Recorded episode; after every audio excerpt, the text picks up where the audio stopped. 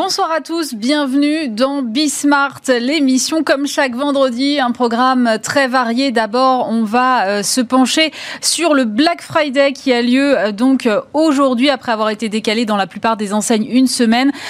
D'une semaine, eh bien, faut-il tous se mobiliser contre le Black Friday? On sera avec le membre, le membre fondateur hein, du collectif Make Friday Green Again. On parlera comme chaque mois de tout ce qui se joue autour de la transformation des entreprises en compagnie euh, d'Arnaud Marion, qu'évidemment vous connaissez bien. On parlera euh, des restructurations des grands groupes. Quels enjeux, notamment en termes de management? On ira voir ça dans un instant.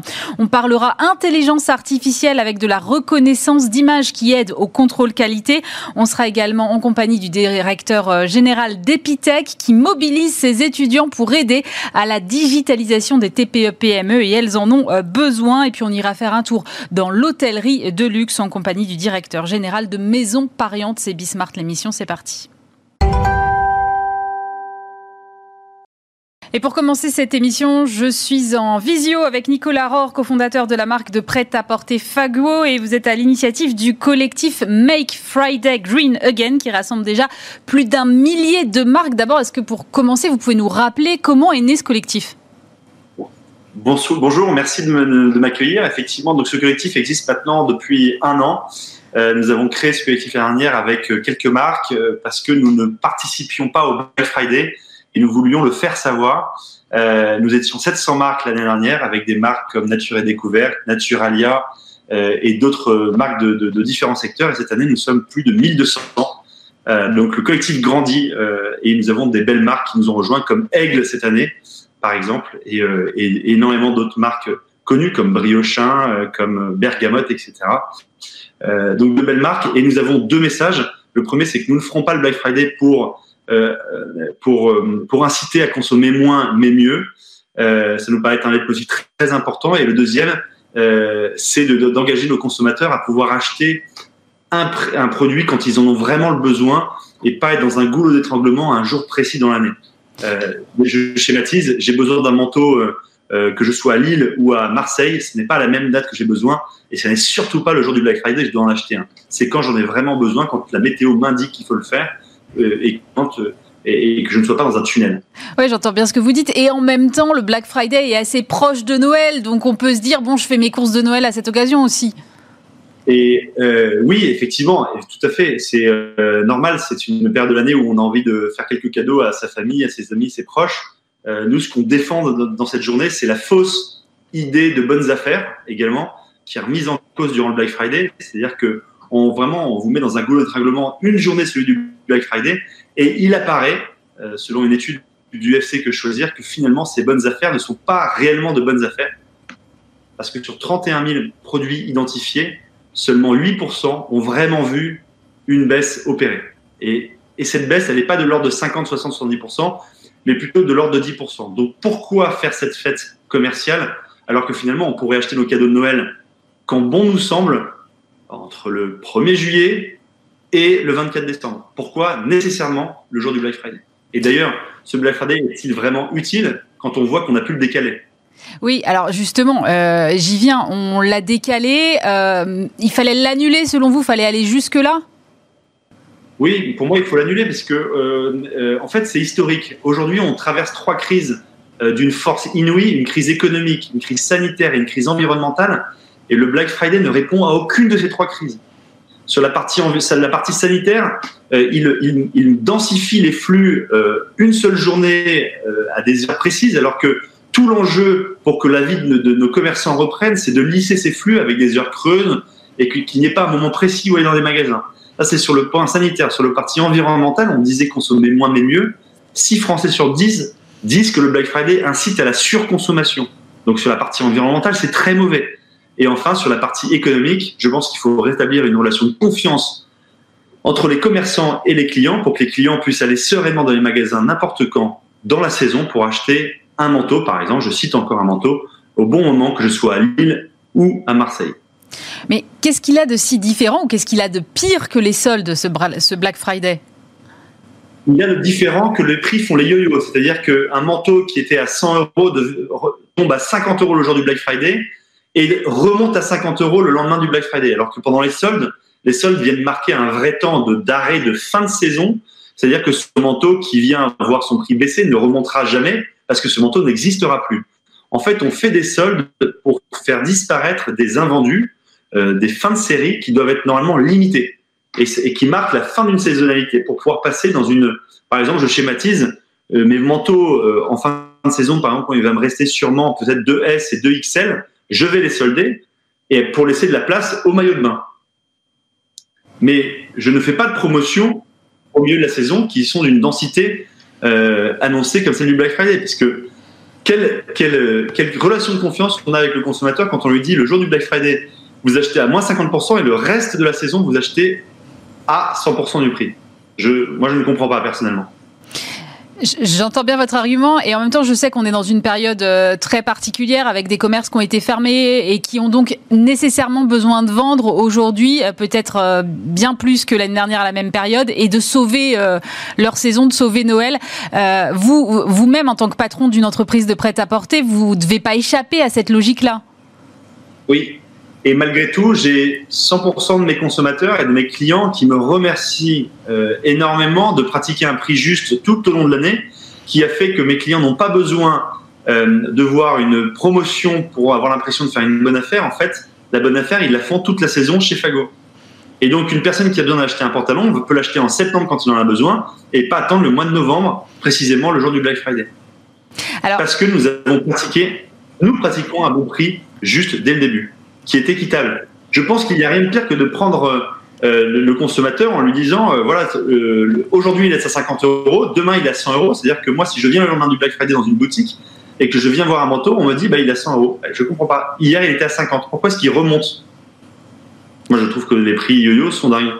Moi, j'entends bien votre argument et, en même temps, du point de vue du consommateur, je me dis comment est-ce qu'on sait que c'est le juste prix? Parce que effectivement, vous avez raison, avec des prix qui font des yo-yo comme ça, en fait, le consommateur est perdu. Et je sais que l'un de vos arguments, c'est de faire euh, passer, c'est quelque chose qu'on entend beaucoup, euh, le consommateur vers le consommateur. Mais est-ce qu'il a toutes les clés aujourd'hui pour devenir acteur de sa propre consommation?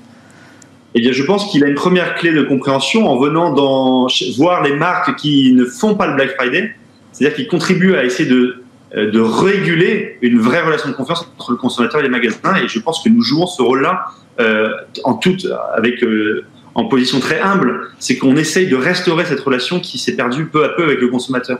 Chez Fago, vous venez acheter votre pantalon, quand bon vous semble entre le mois de juillet et euh, fin janvier, vous aurez votre pantalon au même prix. Je crois que c'est rassurant. C'est-à-dire que c'est même répondre finalement à, je pense, à des problématiques, parce que je suis moi-même consommateur et, qu'avec la crise qu'on subit, en fait, on peut avoir nos moyens qui sont impactés et on a d'autant moins de raisons de jouer avec les prix comme ça. C'est-à-dire qu'on doit pouvoir acheter quand bon nous semble, au bon prix, quand on a un besoin, et pas répondre à une, une, une fausse création de besoin. Là, on parle beaucoup du prix, euh, mais euh, en fait, les marques qui s'engagent à vos côtés dans ce collectif, elles prennent en général des engagements euh, qui vont plus loin. Quel type d'engagement est-ce qu'elles prennent, les marques qui sont à vos côtés aujourd'hui dans ce collectif? C'est très important parce qu'effectivement, cette journée, nous, nous, voulons la rendre semblable aux autres journées de l'année et nous allons tous prendre comme engagement d'exacerber une chose que nous faisons pendant l'année. Par exemple, chez Fago, nous allons vous sensibiliser à la seconde main, vous inviter à venir vendre, et c'est une très bonne réponse euh, au fait qu'on puisse manquer de moyens en ce moment, euh, venez revendre vos vêtements Fago que vous n'utilisez plus dans notre boutique et nous vous donnerons un bon d'achat que vous pourrez utiliser quand bon vous semble, c'est-à-dire quand vous aurez un besoin. Ça peut être demain, dans six mois, dans un an. Euh, et du coup, restaure une partie de pouvoir d'achat. Ce qu'on souhaite faire en fait à travers ça, c'est faire la chasse aux affaires qui dorment. Un tiers des placards des Français dorment chaque année, ne sont pas utilisés.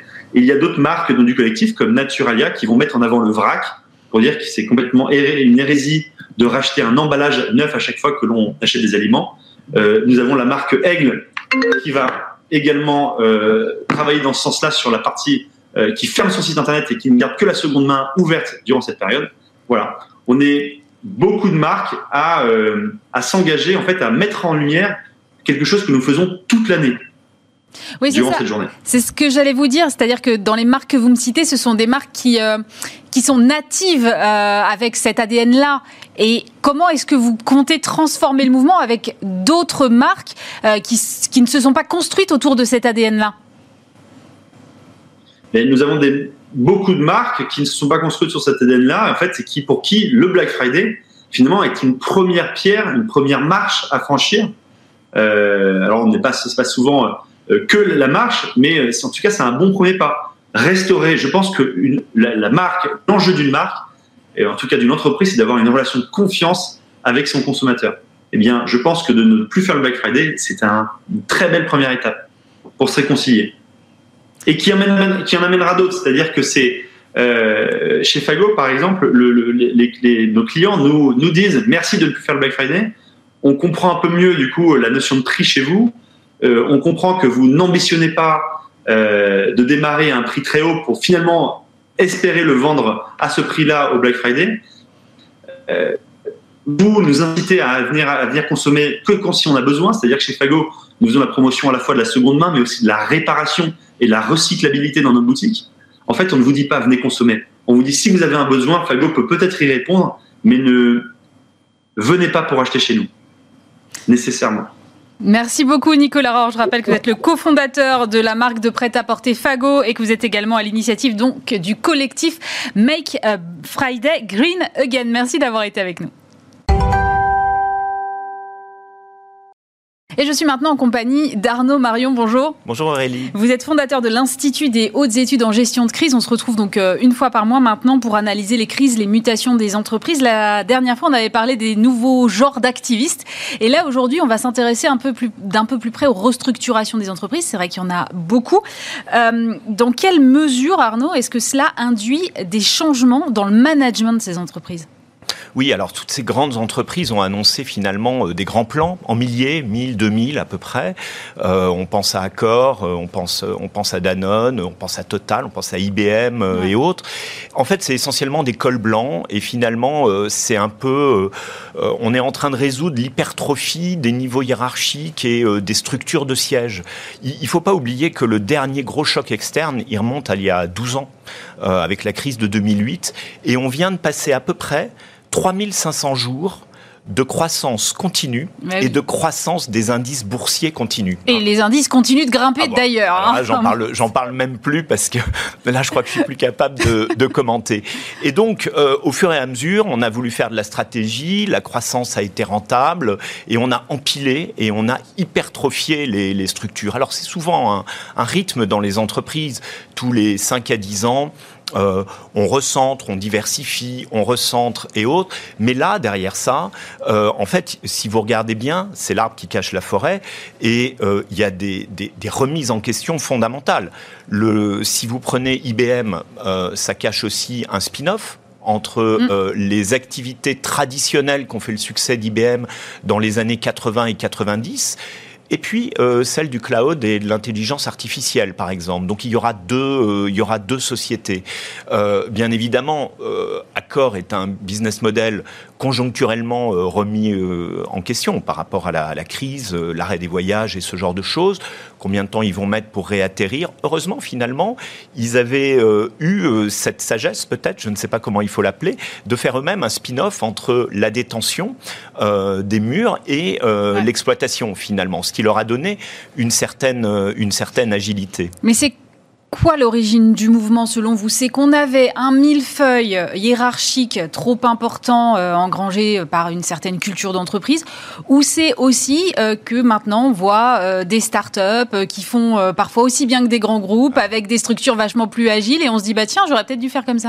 Oui, bah, je crois que ça, participe de ça mais si vous regardez le titre du communiqué de presse de Danone c'est réinventer Danone c'est lourd de conséquences quand même. C'est-à-dire que qu'en fait, ça va plus loin que le management. Ça va, beaucoup plus loin. On voit que dans la course au vaccin, les, les start-up euh, sont en train de prendre le pas.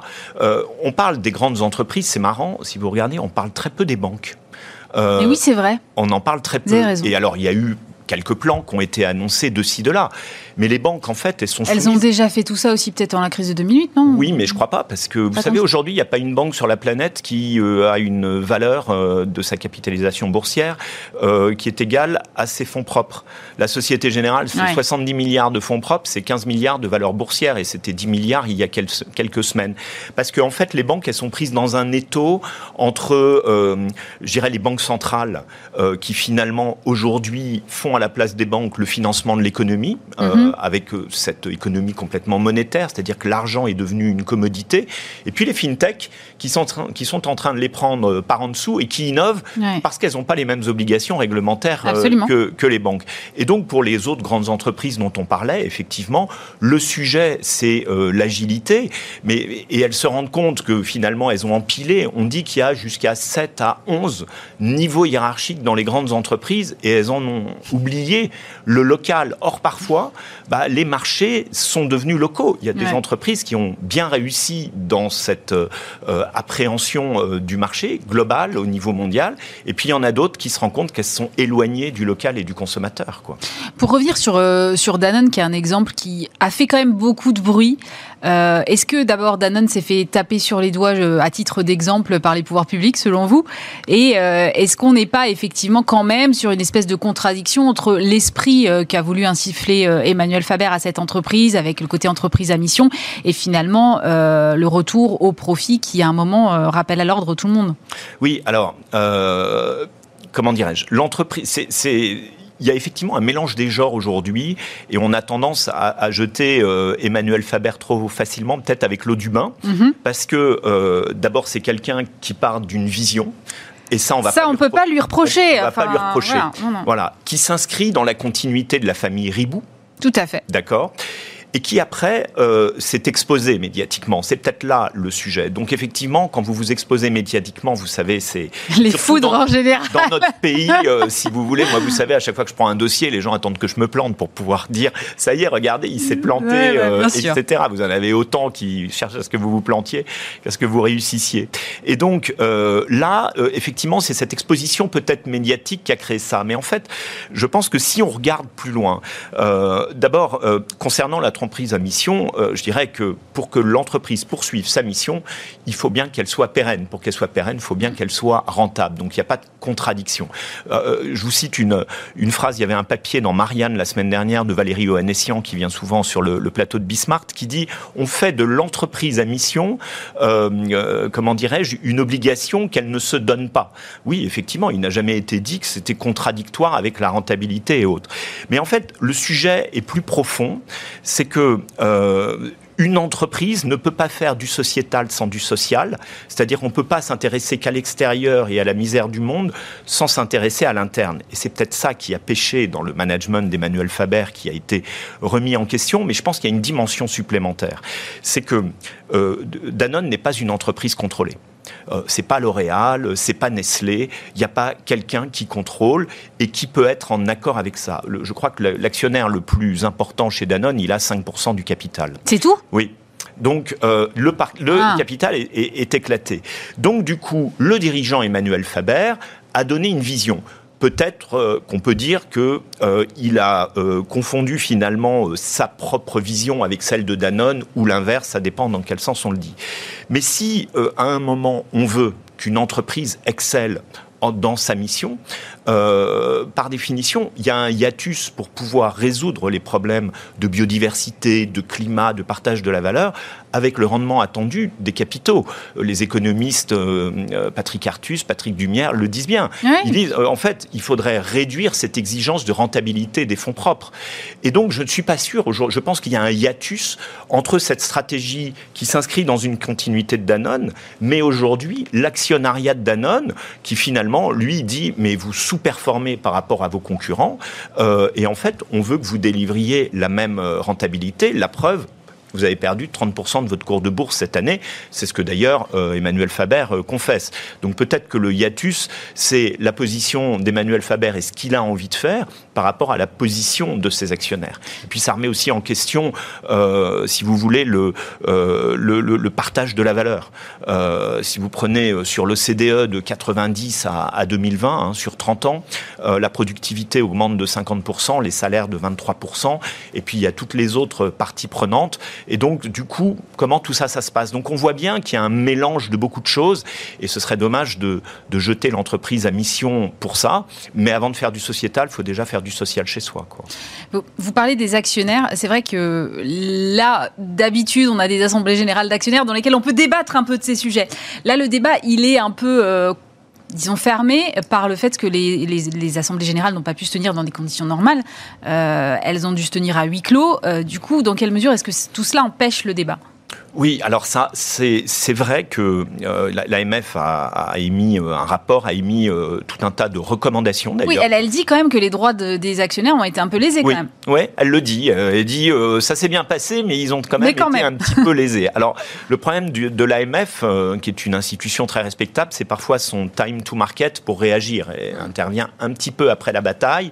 Et il y a un peu une confrontation entre ce que pense l'AMF, qui est le régulateur, et puis ce que dit le droit des sociétés et alors en plus avec la surcouche des décrets euh, gouvernementaux qui viennent par rapport aux lois Covid et ce genre de choses. Mm-hmm. Euh, effectivement, le, le les, les, ce qui est assez étonnant, c'est qu'aucun actionnaire n'a pu voter en direct. Alors on est à l'heure des plateformes. Mais alors c'est ça, moi je me l'explique pas parce que j'ai regardé un petit peu dans d'autres pays, euh, ABN Amro par exemple ou Randstad, il y arrive au vote électronique. Pourquoi est-ce que nous on n'y arrive pas? J'ai lu quand même que les entreprises disaient qu'il n'y avait pas de technologie satisfaisante pour les actionnaires questionnaire oui, c'est vrai. Et euh, effectivement, c'est encore, vous savez, il y a deux grands acteurs euh, qui sont SG et BNP euh, pour organiser les assemblées générales. C'est très lourd, c'est très cher, et en fait, c'est assez archaïque parce qu'on est encore en train d'envoyer des bulletins papier et des mandats au président et des pouvoirs au président sous forme papier. D'ailleurs, l'AMF dans ses recommandations dit eh, mais que faites-vous des actionnaires non résidents? Parce que alors pour eux, c'est encore plus compliqué, faut qu'ils ah bah contactent leur intermédiaire, et souvent c'est 15 jours, hein, les délais de, convocation, et je pense que c'est absolument pas euh, moderne. Et effectivement, pour répondre à votre première question, euh, les débats d'actionnaires n'ont pas pu avoir lieu. Or, l'Assemblée générale, la démocratie actionnariale, elle s'exprime une fois par mois. Vous savez, c'est pas l'Assemblée nationale où c'est toutes les semaines, il y a les questions d'actualité. Là, c'est une fois euh, dans, dans, dans l'année. je crois que j'ai dit une fois par mois. Non, une, fois, dans l'année, oui. Pardon, une fois par an, bien évidemment. Et donc, quand on vole ce moment aux actionnaires, et quand en plus il y a des débats d'actionnaires, comme on l'a vu cette année, euh, notamment euh, avec euh, l'Assemblée de, de Lagardère ou toutes ces contestations, ça pose un problème parce que je vous rappelle que le droit fondamental des actionnaires, c'est la possibilité de révoquer ad notum des administrateurs ou des mandateurs, des mandataires sociaux. C'est une liberté qui, qui, existe. Moi, dans un ancien temps, en 2016, j'ai été élu dans le cadre d'une assemblée, dans le cadre de, de, de résolutions qui avaient été portées comme ça au milieu de, l'Assemblée. Ça existe. Euh, c'était dans le dossier Solocal à l'époque. Donc, ça fait partie, je dirais, de la démocratie actionnariale. Donc là, on a un peu le sentiment que euh, le fait de ne pas pouvoir avoir ces débats et le fait d'avoir euh, ces retranscriptions, on a même 20% des, sociétés du SBF 120 qui n'ont même pas fait une retransmission en différé de leurs AG. Ça pose problème et va peut-être falloir faire évoluer, je dirais, les mentalités sur ce sujet. Ça aurait pu changer quelque chose sur ces restructurations?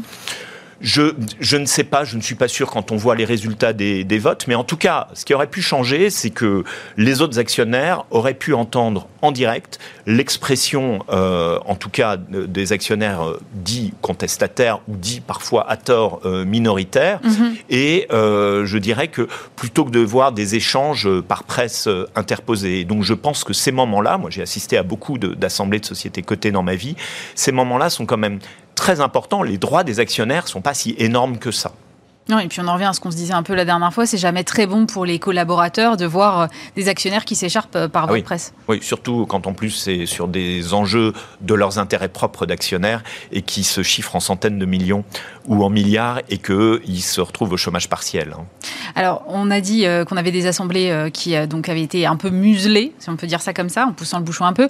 Il y a les régions qu'on n'entend pas non plus, alors que d'habitude elles s'emparent systématiquement de ce genre de dossier. Pourquoi là on les entend pas? C'est assez c'est assez curieux, effectivement, parce que euh, les régions, euh, finalement, ont été un peu, euh, un peu tétanisées. Comme vous le savez, elles sont toujours en train de revendiquer le pouvoir économique. Mais oui. Là, si vous regardez, leur demande de ces derniers jours, c'est une de plus grande responsabilité en matière sanitaire et de la santé. Et ils ont raison d'ailleurs, parce qu'ils disent nous avons le meilleur euh, degré de granularité. Et on voit qu'il y a euh, un, hiatus entre euh, la position des régions et ce qu'on attend du gouvernement, parce que finalement, c'est elles qui ont la meilleure connaissance de leur territoire sur le plan économique. Mm. Alors, elles ont fait des plans de relance plutôt complémentaires de ce qui a été fait par le gouvernement et qui s'est adressé aux TPE. Et je dirais que ça, c'était plutôt bien quand je vois le plan de relance des Hauts-de-France, par exemple, qui a été fait, qui est, alors en plus, qui est euh, très didactique sur un site internet où on clique sur des cases pour euh, les cas particuliers. Donc ça a adressé ça. Mais euh, je trouve que les, les, régions sont souvent le parent pauvre de la réflexion économique. Par exemple, prenez l'exemple de, de, Bridgestone, mm. ça pouvait pas être une surprise. En juin 2019, l'accord de compétitivité, qui était peut-être un euh, c'est facile à dire euh, après, avant, je ne sais pas.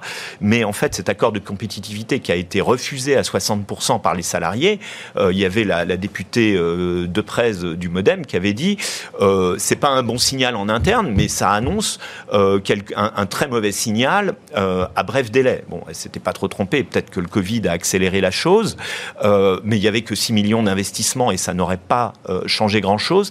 Mais on a du mal à avoir une vision prospective et une veille économique prospective au niveau des régions. Et je pense que c'est là où elles doivent faire la différence. Mais elles ont un peu peur parfois euh, finalement de d'être obligés de collaborer avec le, gouvernement quand c'est pas forcément leurs idées politiques. Et je vous rappelle que sur euh, les 13 régions qu'on a, euh, moi je connais au moins trois candidats à, à, la future élection présidentielle. Ah, vous voyez un lien, vous, tout de suite Bah peut-être. Mais en même temps, du point de vue des régions, on est dans un contexte qui est extrêmement compliqué. je lisais dans une étude dans Le Monde, c'est des données qui ont été compilées par, par Trendéo. On est à plus de 35 000 la destruction de postes depuis le mois de septembre, mais c'est sans doute pas fini à la place des régions, je me dis, je vais me taire, attendre que ça passe et laisser porter le chapeau au gouvernement. Enfin, c'est un peu humain quelque part de se dire, je, à la limite, je me concentre sur ce qui est sauvable. Ils ont des coups à prendre. Non, mais tout le monde n'a que des coups à prendre, y compris le gouvernement. Et je pense qu'aussi euh, les ministres doivent apprendre à, à ne pas euh, sortir ces petites phrases qui sont des grandes phrases et qui donnent de l'espoir aux salariés. Moi, je sais, j'en ai vécu des, des situations complexes avec des salariés qui sont là depuis 35 ans, qui savent qu'ils vont perdre leur emploi. Ils le savent, d'accord? Et, ils sont dans la hantise pendant les 4 ou 5 mois que ça dure, de savoir si c'est eux ou si c'est le voisin. Et derrière une personne, il y a toujours quatre personnes, quoi. Bien sûr. Il y a une famille euh, et autres. Et donc, euh, franchement, ne donnons pas de faux espoirs aux gens et puis évitons ces phrases en disant on veillera à ce que, euh, on fera en sorte que, on veut faire payer. Je pense que ça, c'est complexe. On l'a vu, on l'a vu dans, des, dans ces, histoires comme Est le Poulamien, euh, qui, qui, a été une catastrophe. on ne peut pas reprocher ni à un exécutif régional, ni à un exécutif national de ne pas trouver la solution. On ne peut pas leur reprocher. Mais c'est pas leur métier en même temps de trouver des solutions. Euh, et, et, parfois, pardon, mais on a envie de leur dire, mais juste, mais Occupez-vous de, politique et surtout ne faites rien, ah, exactement. Mais je pense qu'il faut qu'ils apprennent à ça et qu'ils mettent en place des dispositifs. Moi, je dis toujours, euh, les régions doivent s'occuper de la formation, le gouvernement aussi. Fléchons les investissements vers de la euh, transformation et anticipons les choses. Je pense que les régions aujourd'hui doivent faire, vous savez, euh, on parlait de Danone qui dit réinventer Danone mm. et qui est en train de faire ce qu'on appelle une revue stratégique de ses actifs. Ben moi, si j'étais président de région, je ferais une revue stratégique de mes actifs, à savoir les entreprises, et j'essaierais de savoir lesquelles vont s'en sortir et font partie de mes, de mes leaders, et lesquels vont, vont, ne vont pas s'en sortir, et lesquels vont être entre les deux, vont être euh, soumises à euh, des logiques de transformation. Des besoins, on a une très bonne base, mais le modèle n'est pas complètement pérenne parce que le monde évolue. Mais il faut peut-être à ce moment-là que les pouvoirs publics mettent davantage sur la formation et la reconversion plutôt que sur essayer de sauver un truc qui de toute façon à horizon un ou deux ans va se casser la figure. Oui, mais il faut changer de paradigme. Euh, arrêtons de payer euh, l'inactivité par exemple, euh, finançons de la formation. Plutôt que de dire on met tout le monde au chômage partiel, moi j'aurais préféré qu'on dise oh, on va former tout le monde quel temps qu'on aurait gagné. Après, il y a des entreprises qui le font. Il y a des entreprises qui le font. Euh, d'ailleurs, Danone euh, fait partie de ces bons élèves mm. qui, a décidé de, qui a décidé de le faire. Mais toutes les entreprises ne peuvent pas se, se permettre. Et je préfère qu'on flèche, qu'on dise on va financer de l'activité plutôt que de l'inactivité. Vous voyez, c'est un peu plus vertueux. C'est des changements de paradigme, mais ça nécessite qu'on anticipe les choses on ne peut pas, les présidents de région ne peuvent pas être soumises à cette dictature de la nouvelle dans la presse pour être obligés de réagir euh, à gare le lendemain en disant euh, qu'est-ce que je vais dire et, avec le gouvernement de dire bah, on va faire un communiqué commun où on va dire qu'on va pas laisser passer ça. Et puis généralement, les petits bras musclés ne servent pas à, grand chose en la matière. Et c'est pas péjoratif ce que je dis, c'est que ils n'y peuvent rien. Le, développement du territoire, c'est quand même lié à de, de l'initiative et à l'employabilité d'un territoire. Ça, faut pas l'oublier, d'accord? Et à l'attractivité aussi du territoire. Oui, Donc c'est là aussi où il y a sans doute des choses à faire en termes d'infrastructures et de, relance, puisque vous parliez de relance sur le plan des infrastructures pour attirer davantage des entreprises. Oui, je pense que c'est quelque chose de, nécessaire. Garder les centres de décision au niveau des, au niveau des territoires, ça c'est très bien, plutôt que de, de les amener systématiquement euh, vers Paris avoir une employabilité, c'est-à-dire un bassin d'emploi mm. euh, vertueux, comme on trouve par exemple en Vendée, comme on trouve en Bretagne, comme on trouve dans un certain nombre de, dans les Hauts-de-France, euh, bien évidemment, euh, avoir un vrai tissu industriel et entrepreneurial. Et ça, ça signifie de capitaliser sur les entrepreneurs d'un territoire qui doivent être les fers de lance en fait de la, de la relance, si vous voulez. Ça, c'est beaucoup plus... Plus que les préfets à la relance? Certainement, à mon avis, certainement. Merci beaucoup Arnaud Marion, Merci Aurélie. fondateur de l'Institut des hautes études en gestion de crise. On se retrouve bien sûr le mois prochain. On marque une pause, on se retrouve juste après. Et je suis maintenant en compagnie d'Augustin Marty. Bonjour. Bonjour. Vous êtes le fondateur de Diplomatique et vous venez de remporter un concours au niveau européen soutenu par euh, la Commission européenne qui vous désigne comme Scale-up européenne la plus prometteuse de l'année. Qu'est-ce que vous avez justement de si prometteur? Alors, euh, Diplomatique, c'est une entreprise qui a, qui a 5 ans et si aujourd'hui nos clients nous choisissent, c'est parce que c'est la façon la plus simple et la plus rapide de réussir un projet de reconnaissance d'image sur mesure taillé pour mes besoins. D'accord, ça, ça veut dire quoi concrètement?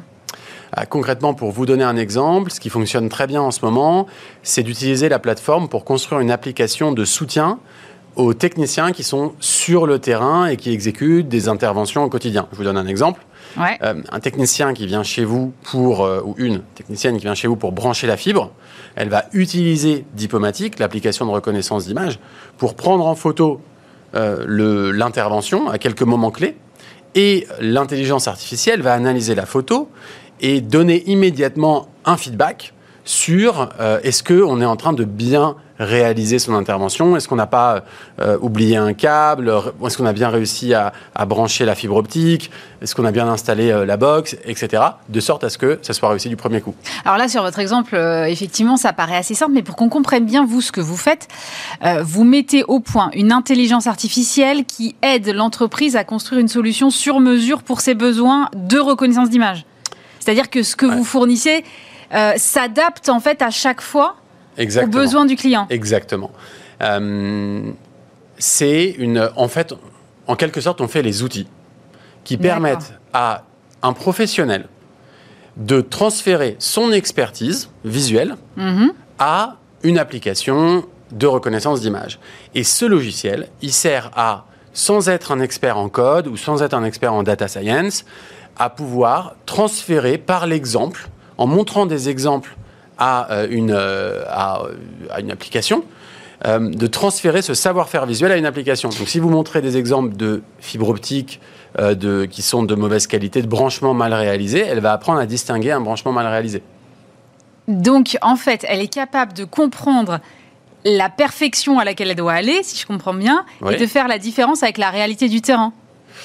Oui, oui, absolument. On lui a montré, on lui a montré des exemples en disant ça c'est parfait, ça c'est parfait, ça c'est parfait. Ouais. Euh, ça, ça pose problème pour la raison euh, A, ça pour la raison B, ça pour une autre raison, et elle est capable de distinguer ensuite sur dans une nouvelle situation, parce que les techniciens de terrain font toujours mm. face à un monde assez chaotique, assez imprévisible. Dans un nouvel, dans une nouvelle intervention, elle va faire le lien et dire bah oui, bah là, c'est là, attention, il y a un problème, je vais vous expliquer comment réussir. Mais c'est génial pour le technicien parce que euh, il est toujours, euh, enfin en général, assez souvent tout seul face à sa situation qui effectivement d'un chantier à l'autre peut complètement varier. Et là, d'un seul coup, il se retrouve plus tout seul en fait, il a du soutien. En quelque sorte, absolument. Même si ça reste quand même euh, un outil qui n'est pas particulièrement chaleureux. Oui, j'imagine bien, mais bon. Il est toujours content. Euh, il est toujours content de, de, réussir. Lui aussi, il a en tête le service client, le réussir l'intervention du premier coup, arriver à vous connecter, si on reste sur notre exemple, mais on a, on a des dizaines de clients qui font des dizaines de choses différentes. Et sur l'exemple du technicien qui vient brancher votre maison à la fibre, euh, il est quand même heureux d'être assisté, ou elle est heureuse d'être assistée et de réussir. Ça lui donne pas euh, l'impression, pardon, mais d'être un peu fliqué, entre guillemets?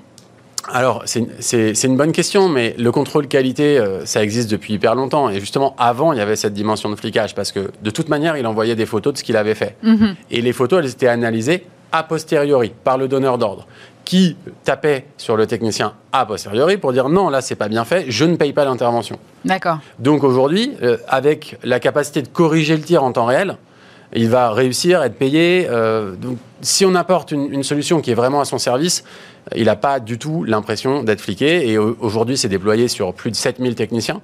D'accord. Euh, qui, qui, plébiscitent l'application. Alors, il y a combien de taux d'erreur comme ça sur le, sur le terrain quand on déploie euh, ce, genre de, choses? Les, techniciens qui vont sur le terrain, euh, les contrôles qualité, ils échouent à combien de pourcents? Alors ça dépend alors vraiment des clients, mais ce qu'on voit dans les télécoms, c'est que une intervention sur 10 va pas au bout. D'accord. Mais beaucoup plus, 30, euh, 40% ne respectent pas le standard de qualité. Ce qui posera des problèmes plus tard. Mais des problèmes qui peuvent être très importants. Parce que quand on construit un réseau, euh, quand, Orange a construit la DSL, c'est du cuivre, c'est quali, c'est solide, ça a tenu des dizaines d'années. Mais en mm. fait, le, verre, la fibre de verre qui compose la fibre optique, c'est super fragile. Et si on ne le pose pas bien, dans trois ans, on n'a plus d'Internet. La France n'est plus connectée à Internet. C'est quand même important de faire, faire de la qualité. Là, vous, vous parlez des, télécoms, mais j'imagine qu'il y a plein d'autres champs d'application. Oui. Les, ouais, les, les clients sont assez variés. Donc, euh, je peux vous donner des exemples. Euh, par exemple, euh, un client que l'on pense jamais, mais l'INA, Institut national de l'audiovisuel, ah bon? qui développe plein de systèmes de reconnaissance d'image vraiment sur mesure pour être capable de fouiller dans ses archives et retrouver instantanément toutes les vidéos où il y a un sous-marin, un président, de sorte à faire des systèmes de reconnaissance qui retrouvent les archives. plus vite en fait. Ouais. Parce qu'on n'a pas toujours les tags, et surtout dans les archives euh, qui datent de l'analogique, on n'a aucun tag. Donc on ne peut pas fouiller dans son matériel euh, visuel. Et donc vous travaillez avec l'INA pour euh, en fait automatiser sa recherche, quoi, en fait, si je comprends bien. Oui, alors nous on n'est pas fournisseur de services, mais l'outil est suffisamment simple pour que eux soient capables, soient capables de produire un moteur de recherche visuelle qui va aider à retrouver les bonnes archives dans D'accord, parce que c'était la question que j'allais vous poser. C'est si, est-ce qu'il faut que dans mes équipes, j'ai des data scientists et des spécialistes en IA pour faire fonctionner votre, euh, votre machine, votre outil? C'est précisément ce qu'on qu'on essaye de faire. Donc aujourd'hui, on assiste quand même nos clients dans la première phase, euh, qui est une phase de paramétrage mm. du logiciel. On assiste les clients pour que le logiciel soit bien paramétré, il n'y ait pas trop d'erreurs, que l'IA fasse pas d'erreurs. On parle des erreurs humaines, mais l'IA aussi peut faire des erreurs, donc il faut minimiser ce taux d'erreur. Donc on les aide, mais une fois que le projet est lancé, il n'y a plus besoin de, il y a plus besoin d'aucun spécialiste. D'accord. Alors j'ai lu que vous aviez triplé votre chiffre d'affaires en gros cette année. Vous connaissez pas du tout la crise, vous? Euh, le, nos clients connaissent peu la crise. Certains d'entre eux sont, sont, fortement touchés, mais euh, la, la, modernisation de l'activité, la capacité à. On parle de vraie digitalisation, finalement. Ah oui, là, on est dans matériel. le dur. bien sûr. C'est presque matériel. On a des archives euh, analogiques, on les transforme en archives digitales. on apporte un soutien et un assistant, un coéquipier à quelqu'un sur le terrain. Donc, les bénéfices sont suffisamment importants pour que, même en temps de crise, les entreprises se projettent dans l'investissement. C'est peut-être même peut-être encore plus important en ce moment d'aller sur ce terrain de la digitalisation. Enfin, on voit bien qu'il y a une vague là qui, euh, pour ceux qui ne l'auraient pas prise, est en train d'accélérer fort là. Oui, c'est essentiel. Même s'il existe, je pense qu'il existe néanmoins des, choses encore plus euh, essentielles en temps de Covid. Mm. Euh, nous, c'est plutôt une tendance générale. On, a besoin de digitaliser, on a besoin de se moderniser. Il faut faire attention à rester compétitif. On voit qu'on est fragile, économiquement parlant, et donc cette, cette vague de transformation, elle nous porte. Et c'est quoi donc les prochaines étapes pour vous chez Diplomatique? Alors, la prochaine étape, ça va être le marché européen, la grande étape. Pour l'instant, vous n'êtes qu'en France? On a, on a des clients aux États-Unis, ah au, UK et en, Suisse, mais la grande majorité du chiffre d'affaires reste en France. D'accord. Et il y, a un potentiel sur ces marchés en Europe qui est immense. on va servir de ce concours EIT pour pouvoir rayonner dans, dans les pays frontaliers. Et euh, on a commencé à engager des forces de vente dans ces pays-là. Donc la, grande aventure européenne commence d'un point de vue commercial. Puis ensuite, en 2021, je pense qu'il faudra commencer à regarder des levées de fonds plus importantes pour grandir plus vite, être capable d'attaquer d'autres marchés, de faire des rachats, choses un peu plus stratégiques. Merci beaucoup, Augustin Marty. Je rappelle que vous êtes le fondateur de Diplomatique. Merci d'avoir été avec nous. De rien. Et je suis maintenant en compagnie d'Emmanuel Carly, directeur général d'Epitech. Bonjour. Vous êtes euh, donc une école de formation au numérique et à l'informatique. Et moi, je voulais vous inviter sur ce plateau pour qu'on parle ensemble de cette initiative que vous avez lancée cette semaine. Vous allez mobiliser vos étudiants pour aider à digitaliser les TPE et PME. Qu'est-ce qui, qu'est-ce qui vous a motivé en ce sens? Alors, cette initiative, elle, voit son, départ euh, déjà au premier confinement, parce qu'on avait fait la même chose pour accompagner les petites entreprises, enfin pas les petites entreprises, tous les acteurs qui avaient besoin de travailler sur du, sur du sujet euh, de remote, on dit remote, mais du télétravail. Nous, c'est un sujet sur lequel on travaille depuis assez longtemps. On est dans le secteur, on est avec des étudiants, on a des campus qui sont à distance, donc on avait une vraie culture du travail à distance. Et quand ce premier confinement est arrivé, on s'est dit il faut qu'on apporte notre expertise à tous ceux qui le souhaitent. Donc on a eu un, une première étape en fait au mois de mars qui a mobilisé une centaine d'étudiants euh, autour d'une cinquantaine de structures. Et euh, quand euh, ce deuxième confinement est arrivé, finalement, on a bien vu que le problème s'était déplacé de la problématique du travail à distance. On est arrivé sur le problème de la digitalisation et notamment comment utiliser les plateformes de e-commerce. Et on a relancé cette task force qu'on a appelée cette fois-ci la task force digitalisation. Alors, comment est-ce que vos étudiants vont pouvoir accompagner concrètement les entreprises? On, à Epitech, on a une vraie culture du, projet. Hein. Tout, l'enseignement se fait par le projet. On part du projet, on finit par le projet. Et finalement, euh, on les met dans la situation où ils vont devoir échanger avec des personnes qui nous sollicitent. Donc aujourd'hui, on a 25 structures qui nous ont sollicité euh, euh, à date. on a 25 étudiants qui sont mobilisés pardon, pour une dizaine de structures. Et ils vont échanger sur les problématiques que ces structures-là. Ils vont chercher des solutions. L'objectif, c'est pas de développer des solutions, mais de s'appuyer sur ce qui existe sur le marché pour permettre, je ne sais pas, euh, euh, euh, à, un boulanger de mettre en place une solution de e-commerce pour qu'il puisse créer un lien avec ses clients, qu'il puisse créer des flux. Et finalement, ils vont appréhender simplement des, de nouveaux outils et les mettre en œuvre avec ces, ces, petits acteurs. Voilà. Alors, le premier réflexe, c'est de se dire, si ce sont des étudiants qui le font, c'est que c'est simple. Mais j'imagine que ça ne doit pas l'être tant que ça. Alors, votre hypothèse, elle, elle, vous prenez l'hypothèse que les étudiants d'Epitech ne sont pas en mesure de, traiter des, problèmes complexes. Or, il se trouve que dans leur scolarité, en fait, le, niveau qu'ils ont en, termes informatiques est très très pointu. Dès la fin de la première année, ils font des développements sur des logiciels qui sont quand même extrêmement compliqués. Donc appréhender en fait une problématique. Et puis un autre élément, c'est qu'on leur, on leur apprend depuis, euh, depuis 2014 à partir de la problématique. Quel est votre problème? De partir de, du pain point et ensuite de chercher la solution. Donc euh, on peut être confronté à des problèmes qui sont plus compliqués et qui vont euh, adresser, vous savez, euh, sur le premier round, on a adressé des problématiques de collectivité locale, on a adressé des problématiques dans le champ de la culture, avec des gens qui avaient des problématiques complètement différentes, de travail à distance, de ça allait de je veux partager des fichiers, comment je peux faire, à je veux travailler à distance, à je veux suivre mes, je veux suivre mes collaborateurs, m'assurer qu'ils sont au boulot au bon moment. Et en fait, à chaque fois, on va chercher dans les solutions et mettre en œuvre ces solutions. Donc non, euh, euh, qui dit étudiant ne veut pas forcément dire simple. Euh, par contre, c'est vrai qu'on on, ne, on, ne, se lance pas dans des développements parce que c'est pas l'objectif. On veut apporter une solution rapide là, compte tenu des échéances que ces commerçants peuvent avoir. Oui, vous êtes vraiment sur de l'accompagnement là pour le coup. Tout à fait, ouais. Alors, quelle est la réaction de vos étudiants quand vous leur proposez ce genre de, ce genre de projet, ce genre de défi presque, j'ai envie de dire? Bah Aujourd'hui, ce que je vous disais, c'est qu'on a mobilisé 25 étudiants. En fait, les, entreprises nous sollicitent et en fonction des demandes, euh, on, en parle à nos étudiants qui viennent vers nous et qui se mobilisent autour de ça. Donc, je peux vous prendre des exemples. On a euh, dans les commerçants, on a des commerçants, euh, des magasins de cuir, des magasins de mobilier, des décos d'intérieur, on a un primeur, on a des indépendants, un coach sportif. Vous voyez, c'est très très varié. Et en fait, ils ont cette culture en fait de l'échange, de l'écosystème, de l'ouverture. Euh, Epitech, c'est une école qui est quand même très très ouverte. On reçoit beaucoup de gens. Euh, nos étudiants vont à l'extérieur. On a aussi mis dans la, dans la scolarité une démarche qui s'appelle Diversity. L'objectif, c'est de lutter contre la fracture numérique. Et cette logique-là s'inscrit complètement dans ce, dans ce module pédagogique Diversity, de faire sortir l'expertise euh, à l'extérieur, aller dans la société pour contribuer à sa transformation. Oui, j'avais d'ailleurs reçu euh, Dipti Chander qui euh, était venu me parler de, de, toutes ces initiatives que vous menez euh, sur la diversité. Tout à fait. Qu'est-ce que ça leur apporte à vos étudiants, à eux, en, retour? Parce que j'imagine qu'en termes d'expérience, ça doit être aussi fantastique de se frotter à de vraies entreprises et de voir ensuite leurs projets potentiellement aboutir. Vous l'avez dit aujourd'hui, si vous voulez, je pense que la période, dans cette période, nous euh, qui, qui sommes sur les sujets d'informatique et digital, on est super privilégiés.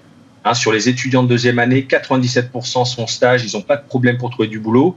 Et on voit bien que, vous savez, il y a une étude qui est sortie de l'OCDE récemment qui disait que les pays qui avaient le mieux résisté au Covid étaient les pays qui étaient les plus digitalisés. Il se trouve que la France est 25e. Euh, et en fait, ça permet à ces gamins, à ces experts, de se confronter à la vraie vie, d'accord? De voir qu'il y a des gens qui sont aujourd'hui euh, euh, complètement dans l'embarras et qu'on a des solutions, nous, à apporter. Alors, qu'est-ce qu'on fait? On reste dans l'école, on reste entre nous, on est dans l'entre-soi, on observe et on regarde les gens euh, mourir à petit feu Non, on sort de l'école, on est dans la société. Hein. Aujourd'hui, Epitech, c'est 6000 étudiants, on est sur une vingtaine de campus, on est dans la société, on travaille avec les acteurs économiques et nous, on peut apporter de l'aide, on peut apporter de l'aide, alors on le fait. Oui, vous avez des gens comme Dipti qui se mobilisent sur la mixité dans le numérique, et c'est des centaines d'étudiants qui sont mobilisés sur cette problématique-là aujourd'hui. Je pense que c'est le rôle d'une école de faire ça, en tout cas d'y contribuer. Alors, euh, pour toutes les entreprises euh, TPE, PME, indépendants et autres euh, qui, nous regardent, si on a envie de faire appel à vos étudiants, comment on fait? On, sollicite les équipes sur place, sur, les, sur, le, sur toutes les informations sur, sur nos sites web. On prend contact avec les équipes sur place et ensuite, on a une, équipe projet qui, va gérer et distribuer les, tâches. Donc, tous les points de contact sont sur le site epitech.eu. Et vous pensez faire durer cette initiative jusqu'à quand? On, a, on continue en fait sur la, data source remote aussi. On a des demandes. Ça, en fait, on va aller plus loin parce que la démarche Diversity va se transformer en un module pédagogique obligatoire pour tous les étudiants. Euh, et ils vont, euh, on va reconnaître le travail qui est fait sous forme de crédit pour leur propre scolarité. Donc c'est quelque chose qui va s'inscrire dans la durée euh, sur toutes les années d'Epitech, donc sur tout le territoire national. c'est une initiative qu'on a fait en fait lancer au mois de janvier. Et puis on a eu ces deux task force là qui sont venus commencer à initier cette, cette, cette initiative qu'on avait prise. Et ça, c'est fait pour, ça va durer aussi longtemps que, durera l'école parce que on a une vraie volonté aujourd'hui de, promouvoir une informatique responsable et euh, on est dans le Tech for Good depuis 2014, donc on ne va pas s'arrêter là. Merci beaucoup Emmanuel Carly. Je rappelle que vous êtes directeur général d'Epitech. Merci d'avoir été avec nous.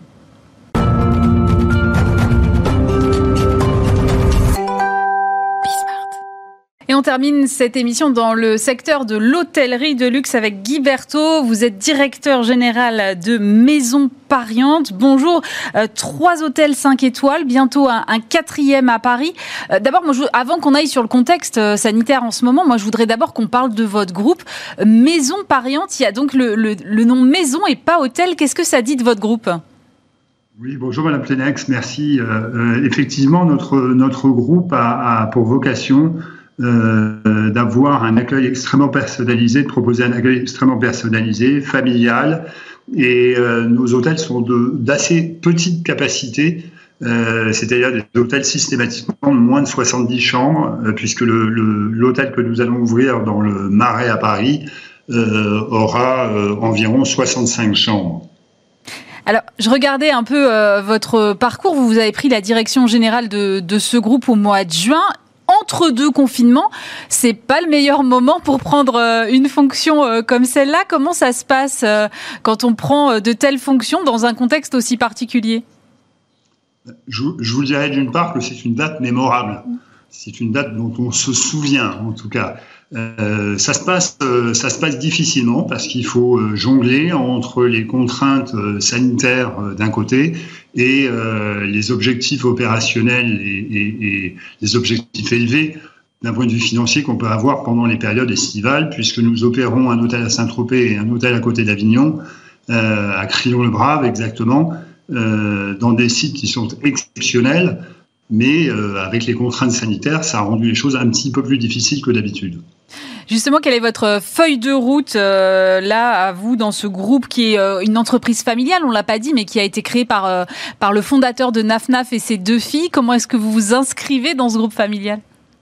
Absolument. Alors, euh, Patrick Pariante, euh, qui a fondé ce groupe avec ses deux filles, euh, a effectivement cette vocation à, développer une hôtellerie à la fois familiale, très hospitalière, mais en même temps avec des objectifs qui sont des objectifs de, rentabilité qui sont assez élevés. Et, euh, et, les attentes qu'on a sont et les objectifs que j'ai d'ailleurs sont des objectifs tout à fait tout à fait axés sur la rentabilité de ces hôtels euh, qui sont euh, des hôtels assez jeunes puisque comme vous l'avez dit hein, le, groupe a, a, moins de deux ans d'existence et notre hôtel de, de, de, du Coucou le Coucou à Méribel est un hôtel qui a ouvert l'année dernière en 2019. Alors on le disait, vous avez un hôtel donc à Méribel, un autre à Saint-Tropez et un autre en Provence. D'abord, est-ce qu'ils sont ouverts en ce moment vos hôtels? Alors les deux hôtels que nous avions euh, euh, opérés cet été ont été fermés de façon anticipée à la fin du mois de septembre. Euh, compte tenu de la faible activité du mois de septembre, on a, été contraint de fermer ces hôtels plus tôt que la date qui était prévue, à savoir octobre et novembre pour l'hôtel de Crillon-le Brave. Et, euh, et, malheureusement, vous connaissez le contexte, l'hôtel que nous avons à Méribel a dû fermer précipitamment euh, au premier trimestre de cette année. Euh, et malheureusement, il ouvrira avec euh, un peu de retard euh, cette année, enfin pour la saison hiver 2020-2021. C'est-à-dire que là, vous, tant que les stations de ski ne sont pas ouvertes, vous n'ouvrez pas à Méribel? Non, nous avons décidé de suivre scrupuleusement les recommandations enfin, les demandes du gouvernement.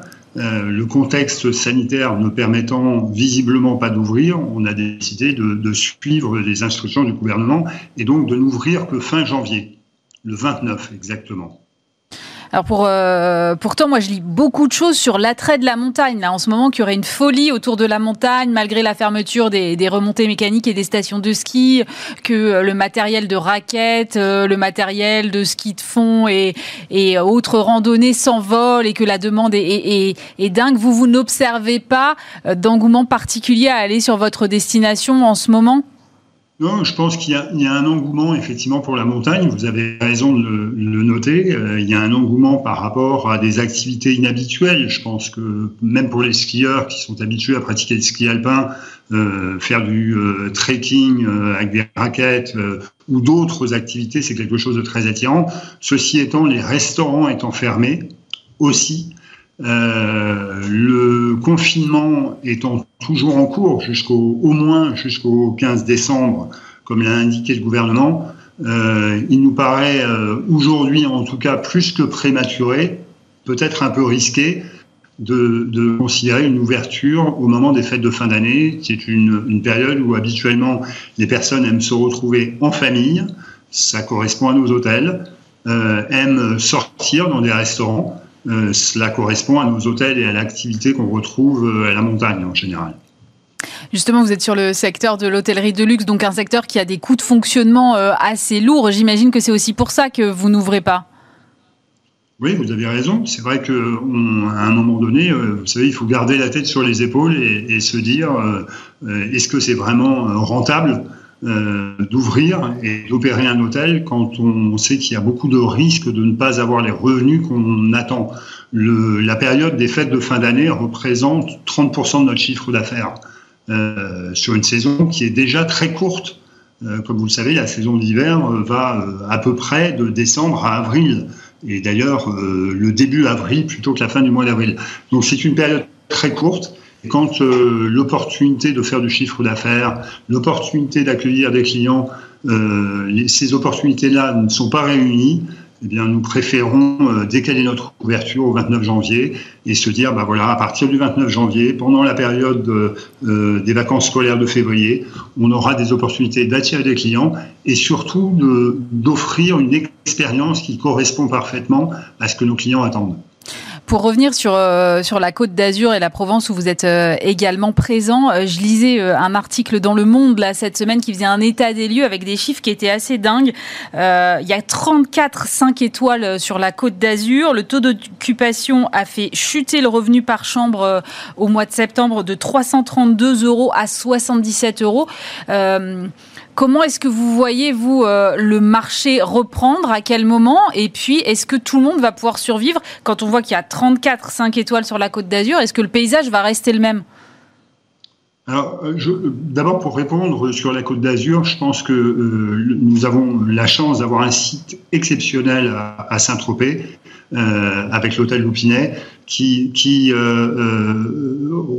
représente une vraie différence, qui est choisi pour sa différence, qui est choisi pour l'intimité du lieu où se trouve situé cet hôtel, c'est-à-dire ni dans le centre de Saint-Tropez ni au niveau des plages.